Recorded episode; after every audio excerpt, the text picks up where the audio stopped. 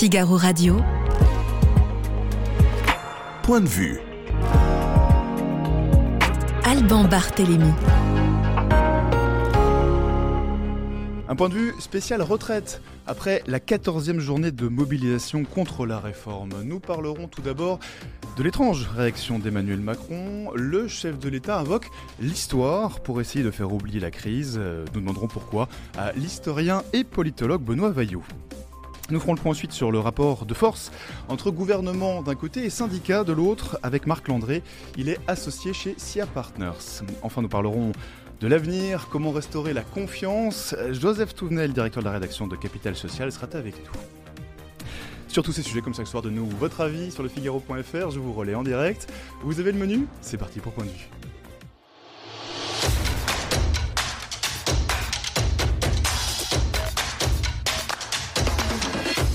Bonjour Benoît Vaillot. Bonjour. Vous êtes euh, historien et politologue. Euh, ce mardi, les syndicats étaient dans la rue. Emmanuel Macron, quant à lui, il était en Normandie euh, pour le 79e anniversaire du débarquement. Question simple pour commencer, le chef de l'État essaye-t-il de noyer le poisson?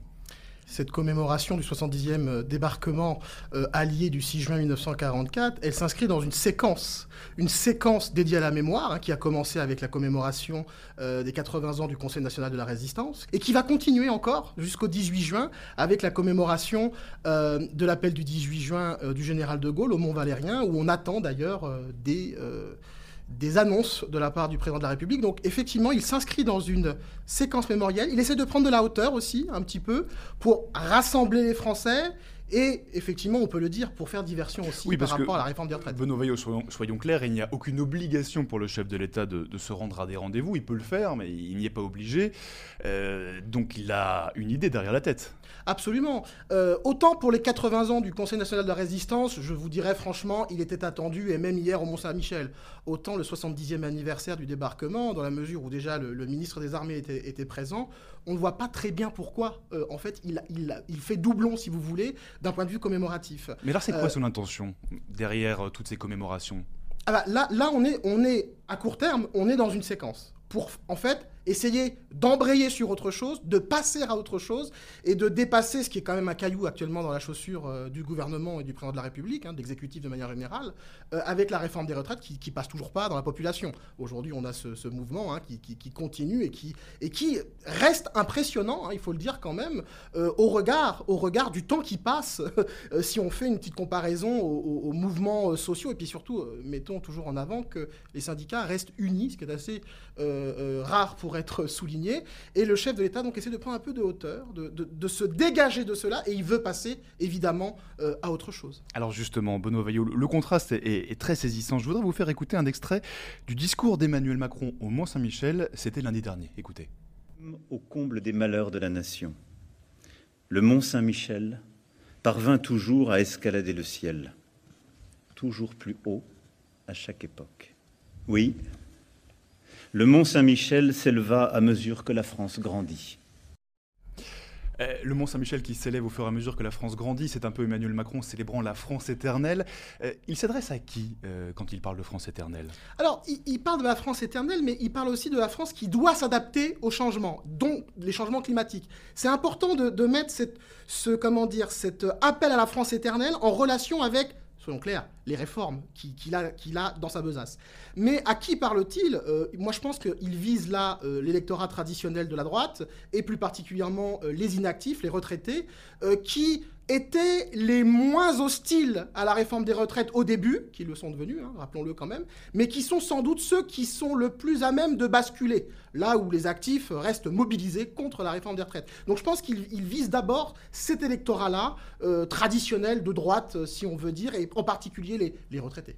Est-ce que ce n'est pas aussi une façon de s'adresser aux républicains, euh, les républicains dont il a désespérément besoin pour avoir une majorité à l'Assemblée? Oui, bien sûr, il tend la main aux républicains. Après, euh, je, le redis, il y a du conservatisme dans, cette, euh, dans ce discours, mais il y a aussi cette idée de il faut s'adapter, les changements C'est le en même temps, effectivement. Et rappelons que ce discours, il intervient après un autre discours donné par Éric Zemmour, celui-là, précédemment, au Mont-Saint-Michel. Et donc, en fait, à passer, passer pour un modéré à côté d'Éric Zemmour, pour lui, n'est pas difficile. Et donc, effectivement, il essaye peut-être de, de, tendre une main euh, vers les républicains sur des valeurs que l'on pourrait qualifier de traditionnelles, parce que c'est un peu curieux. Il en appelle à l'universalisme français. Le Mont-Saint-Michel, la République, on a un peu du mal parfois à faire les liens. C'est la pensée complexe. Même si, oui, mais oui, comme il dirait lui-même. C'est la pensée complexe, mais je pense qu'il y a quelque chose de, très Peggy euh, dans, dans, dans, dans, ce que propose le président de la République. Il veut prendre de la hauteur et rassembler en prenant de la hauteur. Est-ce qu'il va réussir? Ça, c'est une, autre affaire. Euh, Benoît Veillot, euh, j'entends bien ce que vous dites sur l'idée de faire du, en même temps, euh, d'essayer de réconcilier à la fois l'histoire et en même temps l'adaptation nécessaire au, au changement et au temps présent. Est-ce que ça peut marcher cette technique? Parce qu'en 2018, Emmanuel Macron avait déjà fait le coup d'une grande itinérance mémorielle. Ça n'avait pas empêché les Gilets jaunes. Oui, tout à fait. Euh, c'est-à-dire que croire que l'on peut invoquer l'histoire, le passé, et avec cette idée de rassemblement et d'unité, et croire que l'on peut, comment dire, traverser les écueils du présent, c'est compliqué. Là-dessus, moi, je, ne suis pas certain qu'il réussira. Mais, mais, de façon générale, ce qui est intéressant, c'est de voir que Emmanuel Macron a un rapport au passé très particulier. Il a un rapport même à l'histoire très particulier. Et cette même séquence où on parle beaucoup de la résistance, Conseil national de la résistance, où on parle euh, même au Mont-Saint-Michel, il a parlé des résistants. Euh, aujourd'hui, on parle du commando Kiefer, donc la France libre combattante, euh, qui a débarqué le 6 juin 1944. Eh bien, même en parlant beaucoup de résistance, dans la même séquence, il a repris Elisabeth Borne, la première ministre, sur le Front National qui ne serait pas l'héritier de Pétain, et donc où il faudrait changer les mots, arrêter d'être dans la moralisation, comme il dit. C'est une, assez particulier de ménager d'un côté cette France résistante, à des fins politiques et présentes, et en même temps revenir sur cette figure qui ne parle à plus personne, qui est celle de Pétain. En fait, Benoît Vaillot, on a un peu l'impression que le chef de l'État raconte euh, tout et son contraire à quelques années d'intervalle. Euh, est-ce que c'est le cas? Parce que sur le maréchal Pétain, mais on pourrait prendre l'exemple de, l'Algérie aussi, euh, et, encore de, nombreux exemples sur la colonisation, Emmanuel Macron semble dire tout et son contraire. Bah, en fait, ça c'est l'impression qu'on a. Pourquoi?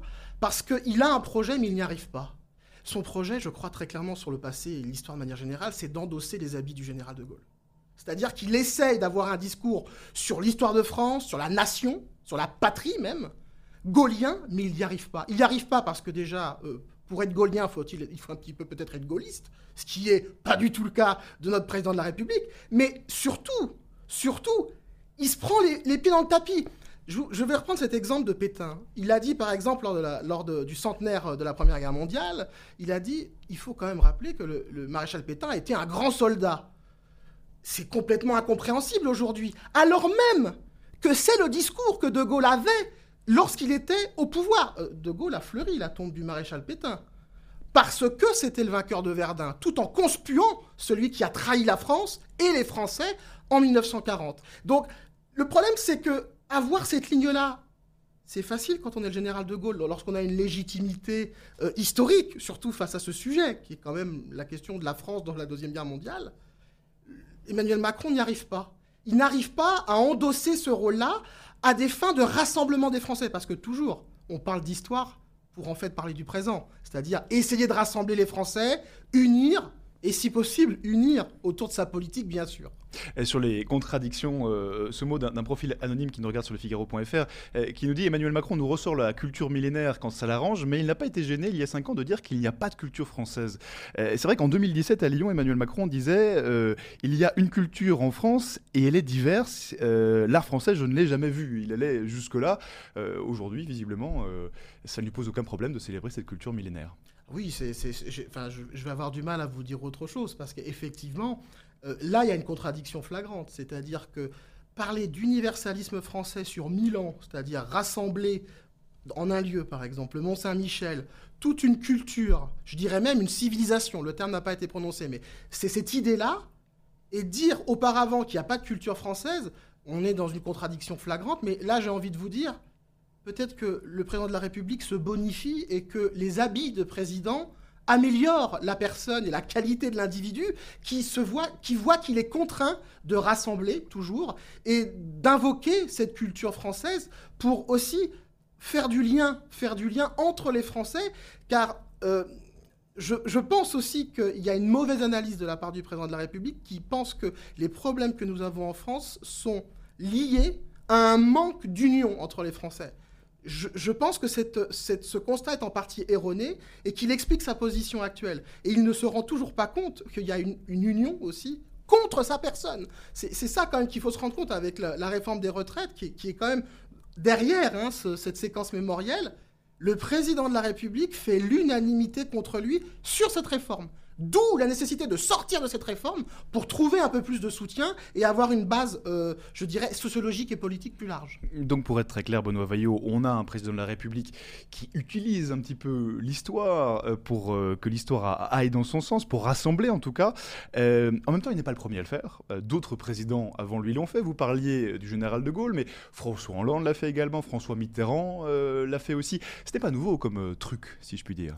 Quand on est chef de l'État, président de la République, on est aussi le, garant d'une tradition et d'une histoire.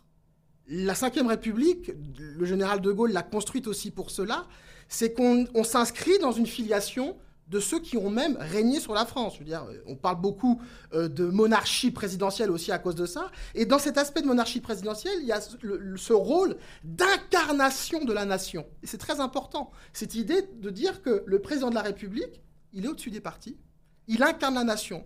Le problème, c'est que le président de la République s'est comporté comme chef de parti et comme diviseur.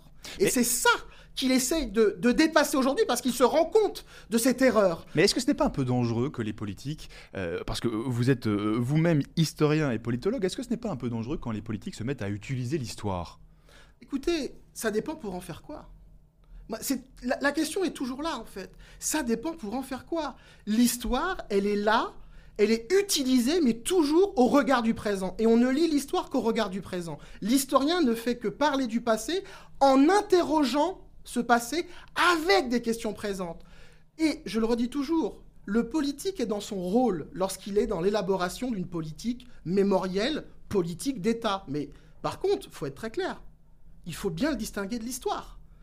Un discours commémorant un événement, n'est pas de l'histoire. Ça rentre dans l'histoire plus tard, mais ça n'est pas de l'histoire. C'est un regard particulier sur l'histoire, et parfois même c'est une mémoire, et je, peux même parler de mémoire nationale. L'élaboration, essayer d'élaborer une mémoire nationale qui unit les Français, et tout ce qu'on a vu depuis euh, une semaine, c'est ça dans le président de la République, c'est essayer de, rassembler qui peut être hostile au Conseil national de la résistance, qui peut s'opposer à cette culture française millénaire euh, à partir du Mont Saint-Michel, et qui peut aujourd'hui, euh, euh, comment dire, s'opposer ou critiquer les nécessités, par exemple, qu'il y ait un commando français euh, le 6 juin 1944 sur les plages de Normandie. Justement, Benoît Vaillot, on parle beaucoup d'Emmanuel Macron, mais, faisons quelques instants de l'histoire, si vous le voulez bien, euh, de l'histoire de, la vraie, parce que euh, on célèbre donc le 70e, 79e anniversaire du débarquement. Il y avait très peu de Français parmi les soldats du 6 juin 44. il y avait ce fameux commando Kiefer. Mhm. quelle était la mission de ce commando? Alors, si vous voulez, d'abord, le, débarquement du 6 juin 44, c'est le débarquement allié. C'est un débarquement, par exemple, la France libre n'était pas au courant de ce, de ce débarquement. Le général de Gaulle a été mis à l'écart, par exemple, de, des décisions qui entouraient ce débarquement. C'est véritablement ce qu'on appelle un débarquement anglo-américain, et il y a une forte composante canadienne, mais c'est aussi anglo-américain, puisqu'ils sont à la fois en Amérique du Nord et dépendants du Commonwealth à l'époque, et dans, dans l'Empire, euh, en fait, britannique, pour aller vite. Mais il y avait, au sein des forces britanniques, des Français engagés qui ont mis tout leur honneur à ce que le drapeau français soit ajouté sur leur uniforme, mais qui était sous contrôle britannique. Le commando Kiefer, donc c'est-à-dire les 177 Français libres qui, se sont engagés dans l'armée britannique sous contrôle britannique, ont débarqué le 6 juin 1944 avec les autres unités euh, anglo-américaines. Et c'est, si vous voulez, ces Français-là, il faut leur rendre hommage, et c'est bien qu'on en parle aujourd'hui, parce que typiquement le général de Gaulle, il n'en parlait jamais. parce que c'était sous commandement britannique. Le débarquement allié dans la vision gaulienne, si vous voulez, de la, de la Seconde Guerre mondiale, c'est quelque chose à mettre de côté. Pourquoi? Parce que ça va à côté du discours de la France qui se libère elle-même. Puisque il faut quand même rendre hommage euh, au débarquement anglo-américain, dans le, le retournement de la situation militaire et puis dans la libération, bien sûr, de la France. Mais mettre l'accent sur le commando Kiefer, c'est aussi, comment dire, se rapprocher d'une vision plus, euh, euh, je ne vais pas dire proche de l'histoire, mais en tout cas euh, proche, comment dire, d'une vision, je qualifierais plutôt d'anglo-américaine. Mm. Parce que je, je- je- je termine là-dessus, le général de Gaulle vraiment n'a pas rendu euh, hommage à ces personnes-là, hein, Mm. sauf à titre individuel. Petit traité d'utilisation de l'histoire. Donc, dernière question rapide, Benoît Vaillot. Vous y faisiez référence tout à l'heure. Eh, Emmanuel Macron dénonçait il y a quelques jours les risques dé- d'une décivilisation. Est-ce que rappeler l'histoire, euh, l'histoire de France, est-ce que ça peut être une manière de rassembler, de pacifier la société? Écoutez, moi, je crois que, tout ce qui élève grandit et qu'il y a dans l'histoire de France des éléments qui permettent de s'élever. Pour autant, il faut regarder l'histoire de façon, comment dire, de façon objective et il faut aussi voir toutes les zones d'ombre de l'histoire de France. Le problème de- de- de- d'Emmanuel Macron, c'est qu'il invoque des concepts comme décivilisation qui ont été utilisés par d'autres, par ailleurs, et on ne sait pas très bien ce qu'il met derrière. On ne sait vraiment pas ce qu'il met derrière. Euh, mais par contre, ce que l'on sait, c'est où ça porte politiquement. C'est-à-dire que du point de vue de l'histoire, je ne peux pas vous répondre. Mais du point de vue politique, je vois pourquoi il invoque euh, ce terme de décivilisation, par exemple. Eh bien, merci beaucoup, Benoît Vaillot, d'avoir euh, décrypté ce, euh, ce grand tour mémoriel euh, que fait actuellement Emmanuel Macron, qui va se poursuivre. hein. D'ailleurs, vous le disiez, il sera euh, au, au Mont Valérien dans quelques jours, le 18 juin, euh, pour saluer l'esprit de la, de la résistance, pendant que euh, la, mobilisa- la, mani- la mobilisation pardon, continue contre la réforme des retraites, bien sûr.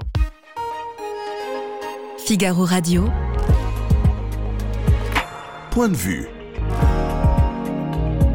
Alban Barthélémy. Retraite, les syndicats ont-ils perdu? C'est la question que nous allons poser à présent. Bonjour Marc Landré. Bonjour. Vous êtes euh, associé au cabinet de conseil en stratégie SIA Partners, ancien journaliste au Figaro, bien sûr. Nos euh, lectrices et lecteurs vous connaissent bien. Alors, 14e journée de mobilisation, je le disais, contre la réforme des retraites. Euh, concrètement, zéro résultat. Est-ce que c'est un mauvais euh, bilan pour les syndicats? Qui attendait un résultat de cette journée de mobilisation? Personne, même pas ceux qui l'ont organisée. En vérité, on est dans les queues de cerises de la mobilisation précédente pour montrer que l'opposition au passage à 64 ans reste majoritaire dans le pays. Mais tout le monde savait, surtout à l'approche de la, des fêtes de l'été, et puis il y a beaucoup de gens qui sont à Roland Garros aussi, ou qui suivent les matchs de Roland Garros, tout le monde savait que cette journée ne serait pas une réussite. Donc en vérité, on est sur... C'était euh, attendu. Oui, alors est-ce que ça sera la dernière? Pas la dernière, il y a, y a des débats. Ceux qui disent qu'il y en aura d'autres, sur d'autres formes.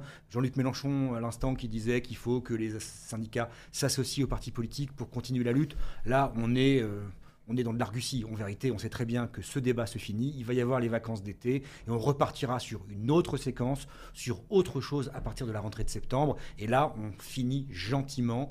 Euh, la séquence précédente euh, de six mois de mobilisation contre la réforme des retraites. Alors, moins de monde dans la rue. euh, en même temps, c'était la Et, per- et pas de grève. Pas de grève. Alors, Très peu de grève. Très peu de l'entreprise. C'était en même temps la, la 14e journée, Mhm. quand même, de mobilisation interprofessionnelle. Est-ce qu'on peut parler d'un mouvement historique?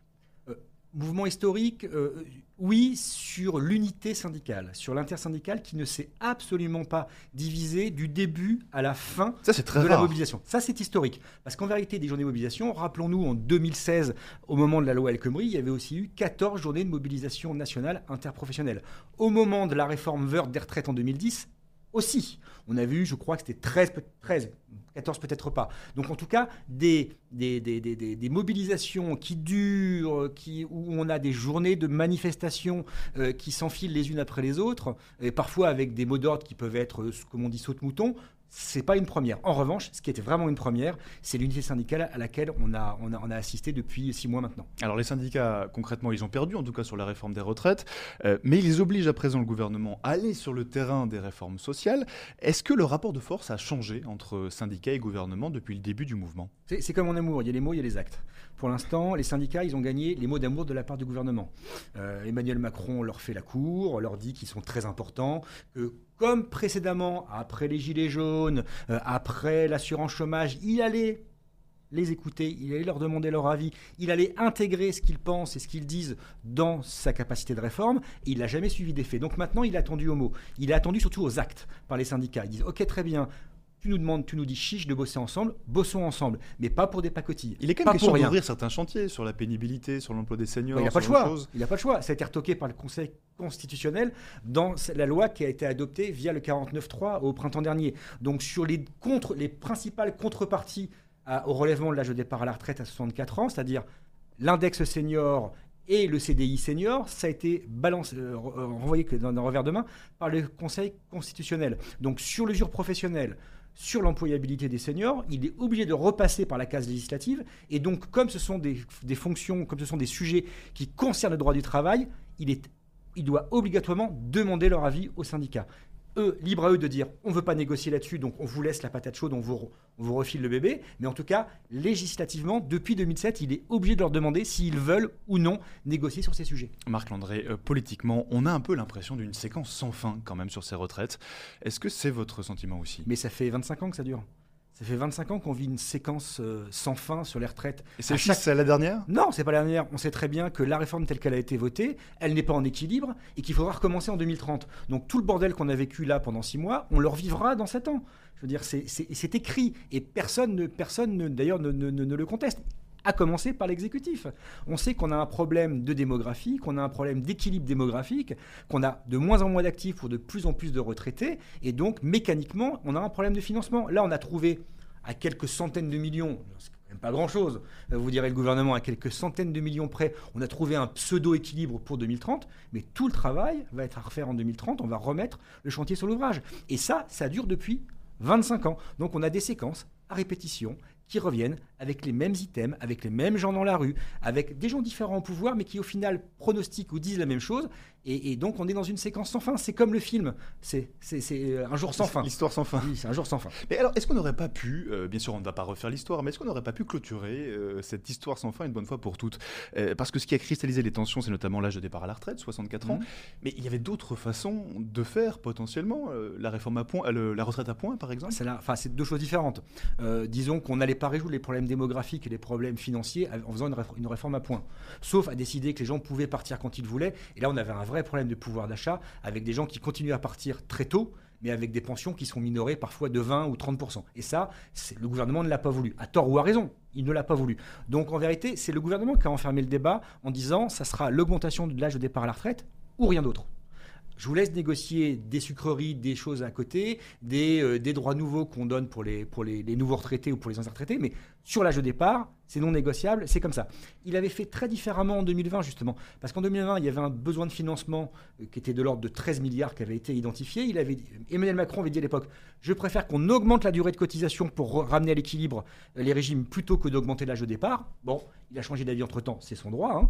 Euh, il n'y a que les imbéciles qui ne changent pas d'avis. Mais il avait dit Moi, je préfère augmenter la durée de cotisation, mais si vous avez une solution alternative qui ramène au même résultat, proposez-la moi, je l'étudierai. Là, il n'est pas du tout entré, il n'est pas du tout entré dans cette, dans cette logique-là. Il a dit, c'est les 64 ans, 65 versus après 64, et c'est pas négociable.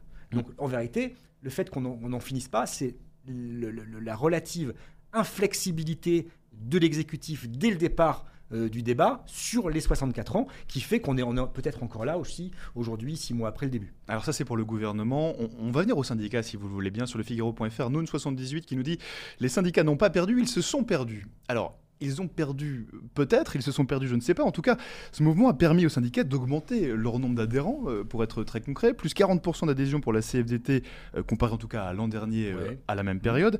c'est une bonne nouvelle pour eux? Bah, vaut mieux ça que l'inverse. Hein. Il vaut mieux gagner des adhérents que d'en perdre. Alors après, c'est selon les calculs de la CGT, c'est pas de la CFDT, pardon. C'est pas les mêmes calculs. C'est pas les mêmes calculs d'adhérents que, la CGT, mais qui vont aussi augmenter.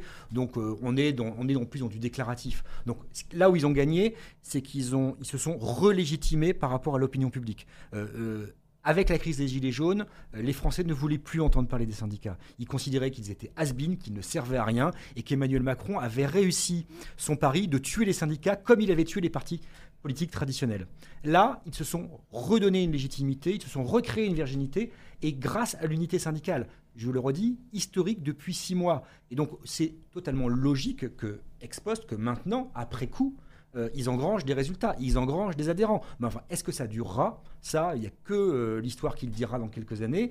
Euh, en tout cas, il vaut mieux être dans leur situation aujourd'hui en ayant perdu le combat sur les retraites que la situation dans laquelle ils étaient il y a deux ans ou trois ans après les Gilets jaunes, après le Covid, où ils étaient complètement discrédités aux yeux de l'opinion publique et perdaient des adhérents. Euh, concrètement, aujourd'hui, Marc Landry, le mouvement de protestation contre la réforme des retraites, euh, ce mouvement intersyndical, vous pensez qu'il va continuer ou que là, aujourd'hui, c'était un peu le, le barreau d'honneur en quelque sorte Il va se transformer, il va évoluer, euh, il va, il va, il va muer. C'est-à-dire que ce qui va persister, parce qu'on a vu que c'était positif en termes de crédibilité dans l'opinion, c'est l'intersyndicalité. C'est-à-dire le fait que les syndicats malgré leurs divergences, parlent d'une même voix ou soient capables d'avoir un terreau commun, une base commune de revendication à faire valoir à l'exécutif. Ça, ça va perdurer. Mais c'était dire sur les retraites, demain ça sera sur autre chose. Alors peut-être que ça sera plus difficile parce que c'est plus facile de s'opposer que de construire. On est plus facilement d'accord dans l'opposition que dans la construction. Ça, c'est clair.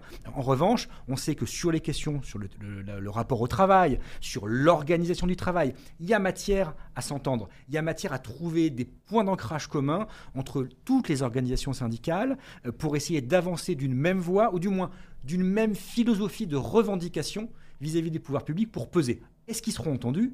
Ça, c'est autre chose. Il n'y a que Emmanuel Macron qui peut le dire. Ça dépendra aussi de le ou la première ministre qui sera en poste à ce moment-là. Ça pourrait changer. ça pourrait changer. Moi, j'ai fait 25 ans de journalisme. J'ai entendu, j'entendais tous les six mois que le Premier ministre allait changer. Il n'y a pas eu autant de Premier ministres qu'il y a eu de semestres dans ma vie de journaliste. Donc, peut-être que celle-ci va durer encore un petit peu, malgré ce qu'on peut en dire. C'est un poste, euh, quand on est à ce poste-là, Premier ministre, euh, on est un peu sur un siège éjectable par définition. Comme dans, comme dans tout poste ministériel. Euh, Marc Landré, euh, parlons un peu de, dialogue, puisqu'on parle de syndicats, des mmh. mouvements, euh, et puis du gouvernement, de, syndicats d'un côté et gouvernement de l'autre. le gouvernement renvoie beaucoup, quand on parle des retraites, mais ça valable sur d'autres sujets, au dialogue social. Mmh. il renvoie beaucoup au dialogue par branche. Est-ce que ce dialogue par branche, par entreprise, il fonctionne encore bien aujourd'hui? Mais il a toujours fonctionné. Vous savez que la CGT, qui ne signe aucun accord national interprofessionnel, donc avec les grandes centrales syndicales et les grandes centrales patronales, la CGT qui ne signe aucun accord national signe 80% des accords dans lesquels ils sont engagés en entreprise. 80%. 8 sur 10. Donc ça fonctionne. Donc ça fonctionne. On n'a jamais autant négocié que depuis 3 ans en entreprise en France. Et mis à part euh, là, cette année, euh, une petite remontée du taux de grévitude, comme on dit euh, dans les entreprises, du fait de la réforme des retraites, parce que c'est le seul sujet qui peut provoquer des petites poussées de grève dans le privé c'est flat, c'est très très plat. Donc en vérité, le dialogue social en entreprise, il existe, il est un petit peu moins performant dans les branches, mais parce que les branches sont beaucoup moins opérationnelles et sont beaucoup moins euh, efficaces euh, et, ce qu'elles sont capables de produire à moins de je dirais, de euh, de, concrétisation dans la vie des salariés et des travailleurs, mais le dialogue social, au moins au niveau de l'entreprise, existe et il est très vivace. Donc on n'est pas bloqué partout, c'est ah quand, même une bonne nouvelle. Euh, Marc Landré, un tout petit peu de contexte. Vendredi dernier, l'agence de notation Standard Poor's a dit maintenir la note de la France à double A. Question simple, est-ce que le gouvernement a accéléré, cette, ou en tout cas a pu accélérer cette réforme des retraites pour envoyer un signal positif aux marchés financiers? Bah, Les marchés financiers, depuis 20 ans, réclamaient des réformes et réclament des réformes toujours sur l'assurance chômage, sur la santé, sur les retraites. Ça fait 20 ans qu'on fait des réformes sur les retraites. Ça fait un petit peu moins de temps qu'on fait des réformes sur l'assurance chômage, quoique. La santé, la première réforme, elle date de 1996 et après de 2004. Euh, donc ça veut dire que depuis plus de 20 ans maintenant, on ne cesse de réformer la France. Le marché du travail, il a énormément évolué. Euh, depuis 20 ans, depuis la, réglementation sur les 35 heures, la rupture conventionnelle et, j'en passe d'autres, euh, et la loi El Khomri, etc., pour beaucoup plus de flexibilité. Donc en vérité, Emmanuel Macron, peut-être en accélérant depuis 2017, n'a fait que de suivre le mouvement de réforme qui est demandé par les marchés financiers, qui est demandé par les autorités de Bruxelles pour mettre la France au niveau des standards des autres pays euh, développés. Parce qu'en France, on a toujours eu le culte de cette fameuse troisième voie, mais euh, dans le monde entier, on nous rappelle que la troisième voie, elle n'existe pas. Et donc, il faut choisir son camp. Et donc, les marchés financiers, comme Bruxelles, comme dirait euh, Jean-Luc Mélenchon, ne cède de nous dire choisis ton camp. Et bien là, on a définitivement, depuis 20 ans, choisi notre camp en allant vers des réformes de structure, plus ou moins poussées. Et Emmanuel Macron, peut-être un peu plus réformiste que les autres, euh, a suivi cette tendance. Il a suivi le mouvement, quelque Il a part. suivi le mouvement. Et d'ailleurs, on a bien vu, euh, je veux dire, vous avez euh, l'agence du vendredi, comme disait Nicolas Sarkozy en 2010, qui a dégradé la France, l'agence du lundi qui ne l'a pas dégradé, exactement pour les mêmes problématiques ou pour les mêmes faits. Donc ça veut bien dire qu'on peut avoir des interprétations différentes de la capacité de réforme ou de blocage du pays en fonction des transformations qui y sont conduites. Dernière question, Marc. Euh, vous travaillez aujourd'hui pour euh, SIA Partners, qui est un spécialiste du conseil en management. Euh, Est-ce que ce débat sur les retraites, il a une influence sur le monde des entreprises? De là où vous êtes aujourd'hui, est-ce que c'est un enjeu pour les managers? Alors aujourd'hui, c'est un enjeu dans les directions d'entreprise parce qu'elles se posent la question comment on va faire demain pour faire travailler plus nos seniors? Et donc là, il y a des discussions, des réflexions dans toutes les grandes entreprises et les plus petites aussi pour garder les, pour garder les seniors en, emploi. Les managers aussi, du coup, par ricochet, mais ça sera dans un deuxième temps. En revanche, les travailleurs, aujourd'hui, ce n'est pas leur problème. Leur problème, c'est l'inflation. Leur problème, c'est leur pouvoir d'achat. C'est comment je fais demain pour acheter des steaks à mes gosses. C'est comment C'est pas les pour- retraites la priorité. c'est pas la priorité immédiate. Ce que vous voyez dans la rue, ce sont les délégués syndicaux, ce sont les militants traditionnels qui, quel que soit le motif d'insatisfaction par rapport au pouvoir public, se mobiliseront et iront faire cuire des merguez sur le parcours République-Bastille. Ça, c'est classique. Mais dans les entreprises, et vous le voyez avec un très faible taux de grève et de débrayage dans les entreprises privées, dans les boîtes aujourd'hui, les salariés, ils sont obnubilés par une chose, c'est ce qu'il y a en, en bas de leur feuille de paye, c'est la réouverture des négociations annuelles obligatoires en matière de salaire pour compenser la hausse de l'inflation et pour essayer de voir comment on fait pour compenser les 20% de- d'inflation alimentaire qu'on a connue dans- sur le panier de la ménagère depuis un an. Eh bien, merci beaucoup. euh, Marc Merci à vous, c'était un plaisir. Figaro Radio. Point de vue. Alban Barthélémy. Bonjour, Joseph Touvenel. Bonjour. Vous êtes euh, ancien syndicaliste, ancien vice-président de la, de la CFDT, directeur, aujourd'hui directeur de la rédaction du magazine Capital Social. Euh, on a beaucoup reproché au gouvernement de ne pas respecter le dialogue social euh, dans cette séquence sur les retraites. Est-ce que c'est votre avis aussi? Oui, c'est vrai. Alors, je suis ancien vice-président de la CFTC. CFTC, Les pardon. travailleurs excusez-moi. chrétiens, c'est pas grave. Euh, oui, bien sûr, on le voit, mais à tous les niveaux. Il n'y a pas eu le dialogue avec les organisations syndicales. Euh, le gouvernement devrait voir comment agit le patronat dans les entreprises, qui agit beaucoup mieux. Peut-être parce que euh, le patronat connaît les salariés, les salariés connaissent le patronat, alors que le gouvernement est totalement hors sol. Il nous le montre avec les organisations syndicales. Il y a eu un mépris euh, très, à la fois vexant, mais à la fois contre-productif. Il nous le montre aussi avec le monde politique. Le mépris pour l'Assemblée nationale, il est quand même extraordinaire. Et, donc, ça fait monter à la fois une colère, un, un ressentiment dans le pays, et c'est pas bon du tout pour demain. Les positions sont très figées de part et d'autre sur cette réforme des retraites. Euh, euh, Joseph Touvenel, vous, vous avez connu des négociations nationales. Euh, Comment est-ce qu'on s'en sort quand concrètement tout est bloqué? Bien déjà, le mieux pour des négociations nationales en termes social, c'est de laisser les partenaires sociaux négocier. Ce qu'a pas fait le gouvernement. Regardez pour les retraites, puisque c'est le sujet. Quand c'est géré par le patronat et les syndicats, ça s'appelle les retraites du privé, les surcomplémentaires obligatoires. Pas un endettement, pas une dette, 72 milliards de réserves. Ça montre l'efficacité du dialogue social quand on laisse faire les partenaires sociaux. Euh, ensuite, comment en sortir là? Ben, Ça sera très difficile, le ressentiment est très fort. Alors le gouvernement, euh, maintenant, fait des sourires, euh, invite ce qu'il avait refusé de faire, dit on va vous écouter, on va vous entendre, on va voir les actes. Et puis, les salariés sont très inquiets. Ils sont inquiets, alors, les retraites, comment ça va se passer? Le pouvoir d'achat, qui est sans doute le problème euh, numéro un, parce que derrière le pouvoir d'achat, c'est le logement, c'est les études des enfants, qui reviennent de plus en plus cher avec la faillite de notre système à l'éducation nationale. Il y a de plus en plus de familles qui veulent mettre leurs enfants dans le privé. Euh, là aussi, on voit très bien que ça fait monter le mécontentement entre ceux qui voudraient le faire, ceux qui peuvent le faire mais ça leur coûte cher, ceux qui ne peuvent pas le faire. Donc c'est un amalgame et je crois que cette séquence des retraites, euh, les syndicats n'ont pas gagné, sauf des adhérents, mais sinon, tous les autres ont perdu. Le pays a perdu euh, par un certain nombre de blocages, d'heures de travail perdues, des grèves, pas énormes, mais on l'a vu dans les transports, on a vu des coupures d'électricité, on a vu tout ça. Tout le monde y a perdu finalement dans tout cette le monde y a- séquence. Et la démocratie. Joseph, Joseph Touvenel, euh, les syndicats, euh, vous l'avez dit, ils élargissent un peu leurs revendications maintenant, notamment à la question du salaire. Est-ce qu'au fond, ce n'est pas ça la vraie raison de la colère euh, derrière cette réforme des retraites La question du salaire, du pouvoir d'achat? C'est- une des raisons. Elles sont multiples. Euh, c'est aussi un peu la suite des Gilets jaunes. Gilets jaunes, c'était euh, cette inquiétude pour l'avenir, ce problème de pouvoir d'achat de ceux qui n'en avaient pas. Alors je parle des vrais Gilets jaunes, hein, pas l'extrême gauche qui casse. Des braves gens qui étaient en province sur les ronds-points. Et ça remonte dans les entreprises. On voit très bien cette inquiétude parce qu'il y a l'inflation, parce qu'il y a beaucoup d'entreprises qui aussi sont en difficulté euh, et donc ne peuvent pas faire augmenter les salaires mais les gens voient l'inflation, et ça, ça apporte énormément de mécontentement. Et quand on a un gouvernement qui a perdu la confiance du pays, si on a un gouvernement en qui on a confiance, il peut nous dire, écoutez, on va avoir une séquence difficile, faites-nous confiance. Mais là, ce gouvernement a totalement perdu la confiance, que ce soit euh, des salariés, d'une grande partie du monde patronal, parce que quand on, quand on discute avec le monde patronal, la confiance dans le gouvernement euh, a énormément baissé, y compris dans le monde politique, puisqu'ils n'osent même pas aller devant l'Assemblée nationale où pourtant ils nous disent qu'ils sont majoritaires. Mm. Est-ce que ce mouvement de protestation contre la retraite, il n'a pas fait aussi ressortir le, les problèmes euh, dans le rapport des Français au travail? Alors, le fond, il y a deux choses dans la retraite. D'abord, ce qui n'a pas été évoqué, ce qui veut dire que ce mauvais texte ne règle rien. C'est pour ça qu'il est mauvais.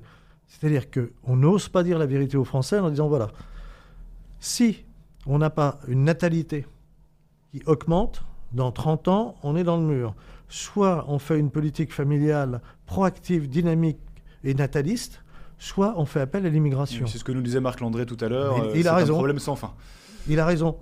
Mais encore faudrait-il poser la question euh, aux Français. C'est d'ailleurs, on nous parle beaucoup de la Constitution en ce moment. C'est exactement ce qui est écrit dans la Constitution. C'est que c'est le peuple français qui doit gérer son avenir. Il serait normal que sur les sujets aussi essentiels, on lui pose la question, ce qui n'est pas fait. Hmm. Euh, mais sur le rapport euh, des Français Alors, le rapport au travail, ça fait longtemps que ce rapport est, biaisé et vicié. D'abord, il y, a les marxistes qui, depuis des décennies, ont un, très mauvais rapport au travail, puisqu'ils nous disent que travailler, c'est être exploité, ce qui n'est pas vrai. Le pire, c'est ne pas avoir de travail. C'est-à-dire, le pire, c'est d'être à côté de la société et qu'on nous dise même pas, vous êtes capable de vivre dans la société et d'apporter quelque chose à la société. En tout cas, pour le social-chrétien que je suis, la notion de travail, c'est ça c'est participer au bien commun. D'ailleurs, par mon travail, je me réalise, je participe à une œuvre. Alors encore faut-il que ce ne soit pas de l'exploitation. C'est d'ailleurs pour ça qu'il y a des syndicats, c'est pour l'éviter.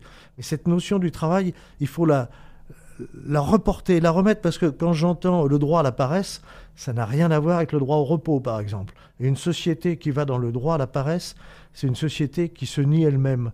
Travailler, c'est très enthousiasmant.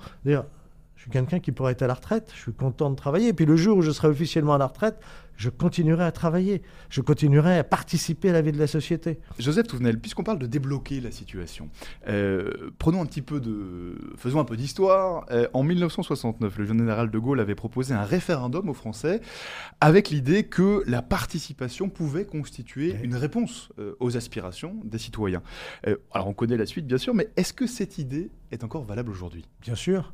Alors attention, la participation, il y a deux participations la participation financière, c'est-à-dire qu'il est légitime que quand une société se développe et fait des bénéfices, les actionnaires en tirent profit, c'est normal, mais que les salariés tirent profit aussi de ces bénéfices, c'est normal. Mais il y a la, la participation à la gaulienne, c'est cela, plus la participation aux grandes orientations de l'entreprise.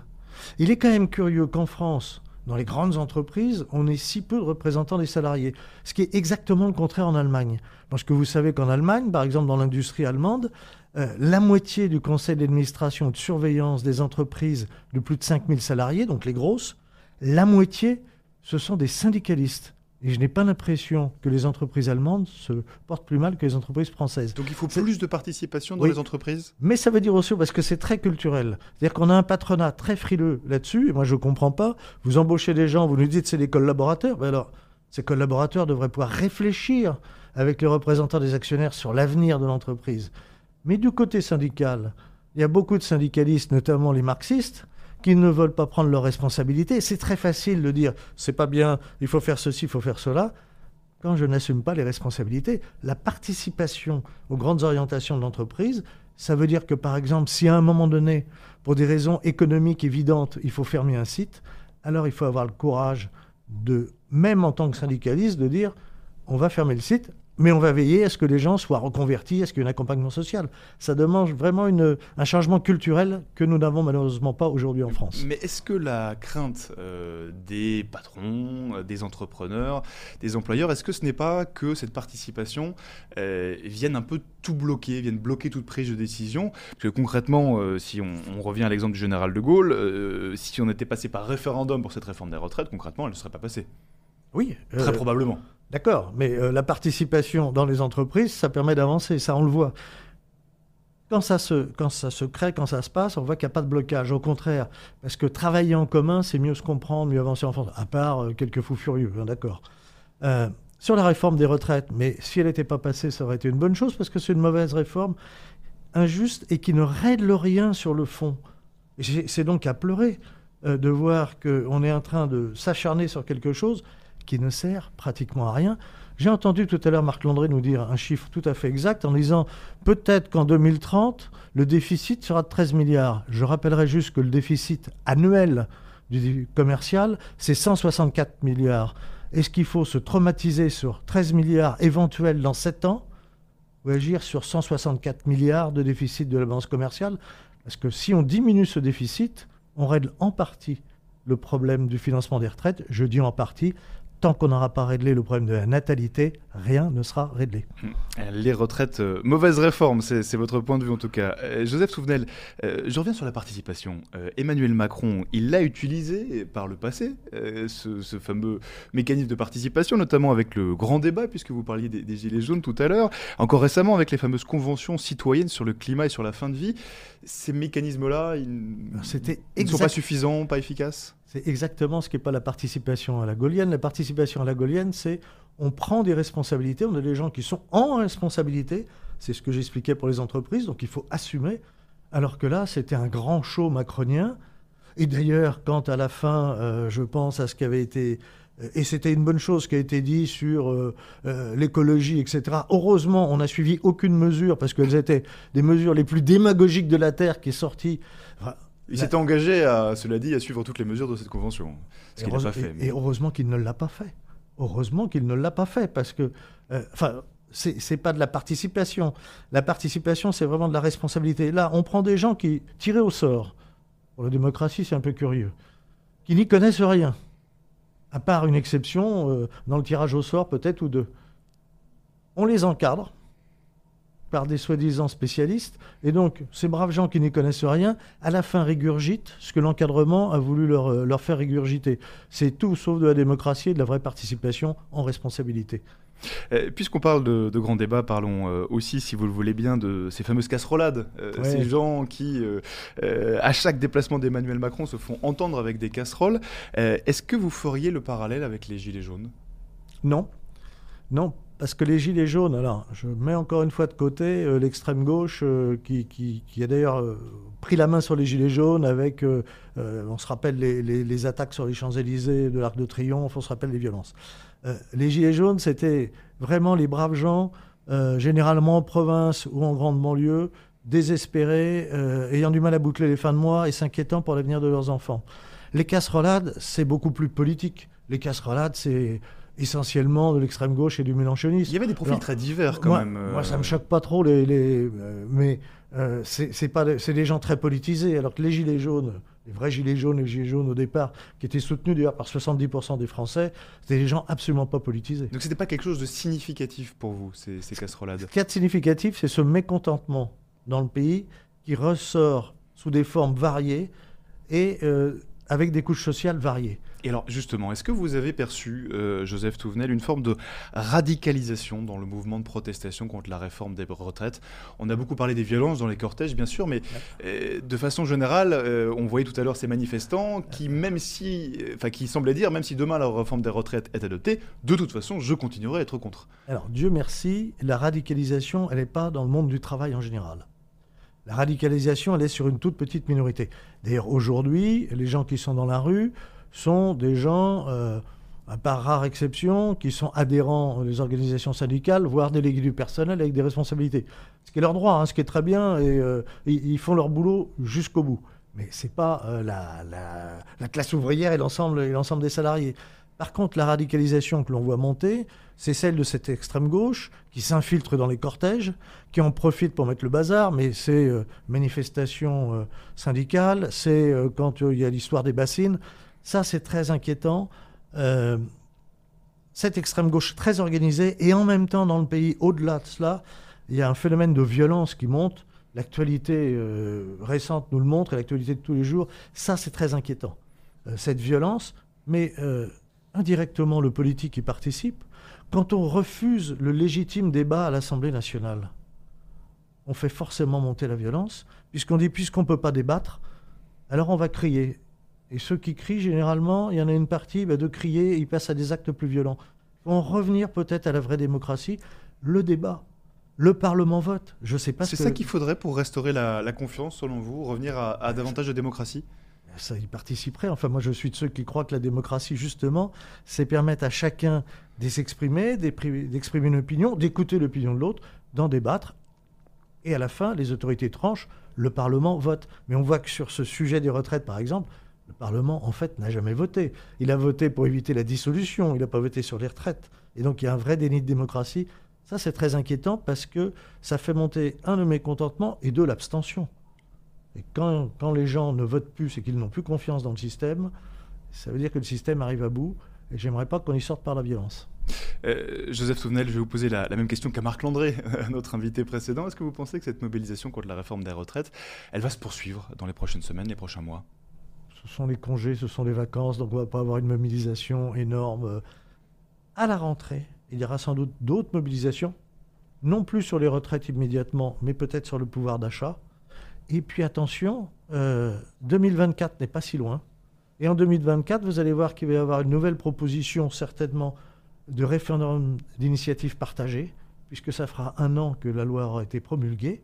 Et là, on ne pourra pas nous dire c'est anticonstitutionnel, et ça remettra sans doute un peu d'argent dans la machine pour repartir sur les retraites. Mmh. Et le gouvernement qui, qui d'ici là essaie d'avancer un agenda social, euh, il parle de lutte contre la fraude sociale, contre la fraude fiscale, euh, il parle aussi de, mettre sur la table certains sujets. Euh, regardez, c'est extraordinaire, le gouvernement qui avance un agenda social en disant on va lutter contre la fraude sociale et fiscale. Mais enfin, que fait-il? C'est son travail c'est du BABA, c'est pas dans un agenda social. il propose aussi de s'attaquer à l'emploi des seniors, à la pénibilité au travail, ce genre de sujet.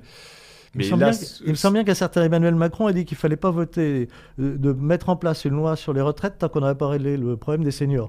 Et je crois que ce jour-là, il avait raison. Eh bien, merci beaucoup, Joseph Tounel. Euh, merci je rappelle que vous êtes euh, ancien syndicaliste, ancien vice-président de la CFTC, euh, et puis actuellement directeur de la rédaction du magazine Capital Social. Votre dernier numéro qui met à la une Charlotte Dornelas Lafranchi. Voilà, c'est le dernier numéro de Capital Social. Excellent entretien avec Charlotte sur le métier de journaliste. Vous pouvez encore le commander par Internet sur Capital Social Magazine. Vraiment, elle est excellente sur le, le métier de journaliste. C'est eh bien, eh bien c'est parfait, le message est passé. Merci encore, Joseph Merci de nous avoir partagé votre euh, point de vue. On continuera bien sûr euh, à suivre dans les pages du Figaro euh, les suites de cette réforme des retraites qui n'en finit pas de faire parler d'elle. En tout cas, la mobilisation dans les rues en France était en baisse. C'est ce qu'on retient.